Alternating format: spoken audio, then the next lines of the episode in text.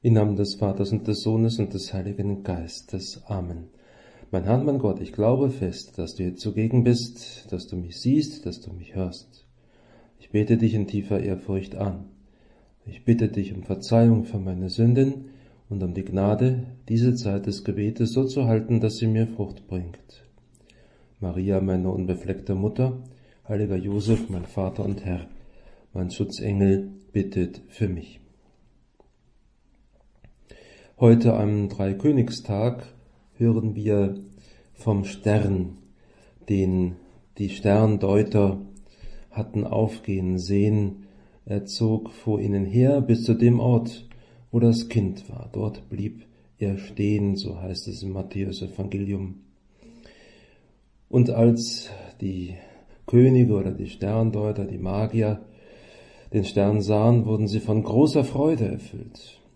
Sie gingen dann da in das Haus hinein und sahen das Kind und Maria, und sie fielen vor ihm hin und huldigten ihm.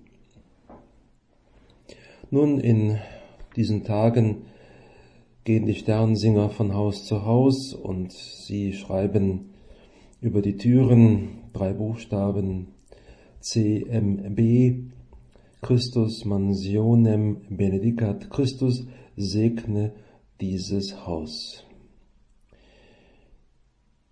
Nun, wir wissen nicht viel von den drei Königen.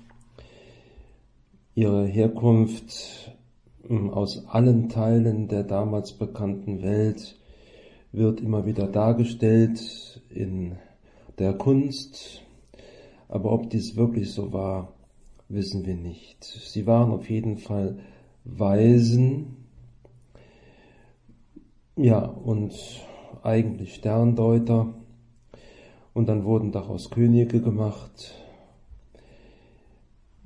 Es wurden auch Namen genannt, Kaspar, Melchior und Balthasar, deswegen auch CMB, aber das heißt etwas anderes, wie wir eben schon gehört haben. Ja, es ist eine Legende, die viel ausgeschmückt worden ist und wir wissen ja auch, dass die Gebeine der Heiligen Drei Könige von Mailand dann nach Köln geschafft wurden im 12. Jahrhundert. Auch so eine interessante Geschichte. Und seitdem ist der Dom zu Köln ja äh, durch den Dreikönigsschrein schon eine große Wallfahrtsstätte. Was bedeutet dieses Fest?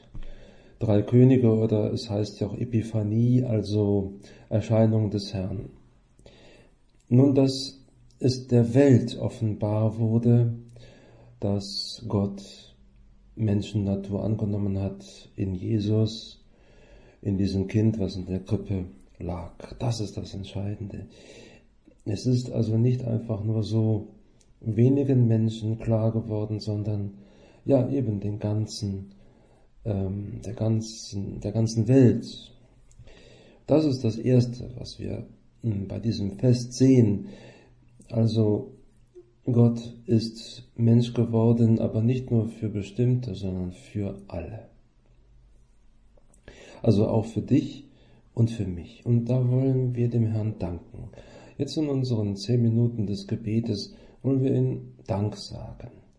Dass du, Herr, ja, einer von uns geworden bist außer der Sünde. Du kennst uns, du hast dieses menschliche Herz, du hast Empfindungen wie wir und du kennst jeden Einzelnen von uns. Er kennt dich und er kennt mich mit unseren Stärken, mit unseren Schwächen. Nun, das zweite am heutigen Fest ist, dass die Könige oder die Sterndeuter, wie wir es nennen wollen, mit Gaben gekommen sind. Das eine ist also das überaus kostbare Edelmetall Gold, was ja natürlich einem König geziemt. Dann Weihrauch, dies gilt als altes Naturheilmittel und es soll auf die Ehre Gottes hinweisen. ähm, so dass also, ja, wie wir auch heute noch den Weihrauch gebrauchen in der Liturgie, äh, wenn dann Weihrauch nach oben steigt, das ist also dann ein Bild für unsere Gebete, die zum Herrn aufsteigen und ihm natürlich auch die Ehre geben. Und dann gibt es das dritte, das ist Myrrhe, das ist ein Harz, das auch für medizinische Anwendungen ähm, zubereitet wird und gegeben wird, ähm, dient aber auch als Räucherwerk. Im alten Ägypten wurden damit die Toten einbalsamiert. Im Judentum gehörte Myrrhe mit Aloe zur Bestattung des Leichnams gemäß dem mosaischen Gesetz. Also hier wird schon auch angedeutet der Tod Jesu am Kreuz, der Leichnam, der mit Myrrhe und Aloe einbalsamiert wird. Aber dabei ist es ja nicht stehen geblieben, sondern ähm, der Herr ist ja dann auferweckt worden am dritten Tag. Also diese beiden Punkte sind wichtig. Ja, Gott ist Mensch geworden für alle und er bekommt Geschenke.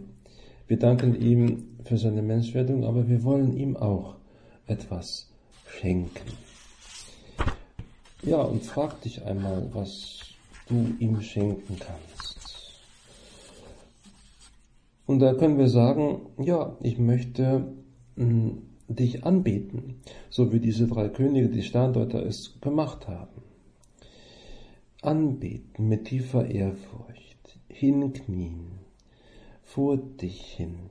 Jetzt auch in unserem Gebet machen wir das, auch wenn wir jetzt nicht wirklich knien, aber wir wollen uns da hineinversetzen in diese Haltung der Anbetung. Gott anbeten.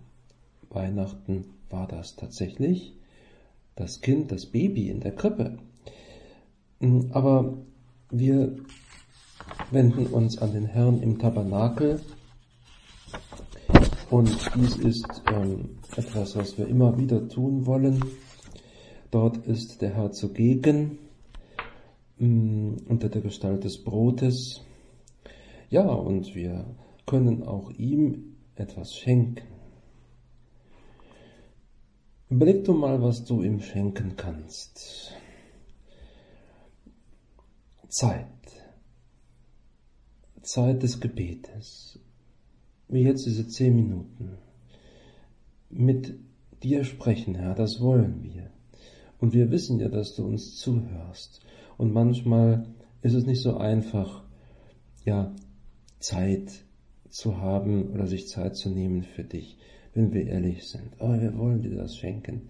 Und dann auch mm, unser Leben und unsere Art und Weise zu leben und mit nicht nur mit dir umzugehen, Herr, sondern auch mit den anderen, indem wir uns anstrengen, gut zu sein, indem wir uns anstrengen, auch zuzuhören, auch zu fragen, wie es den Einzelnen geht, Freundschaft wirklich zu pflegen, das ist alles so wichtig. Das sind auch Geschenke, die wir anderen Menschen machen, ja, aber die dadurch natürlich auch dir geschenkt werden in gewisser Weise.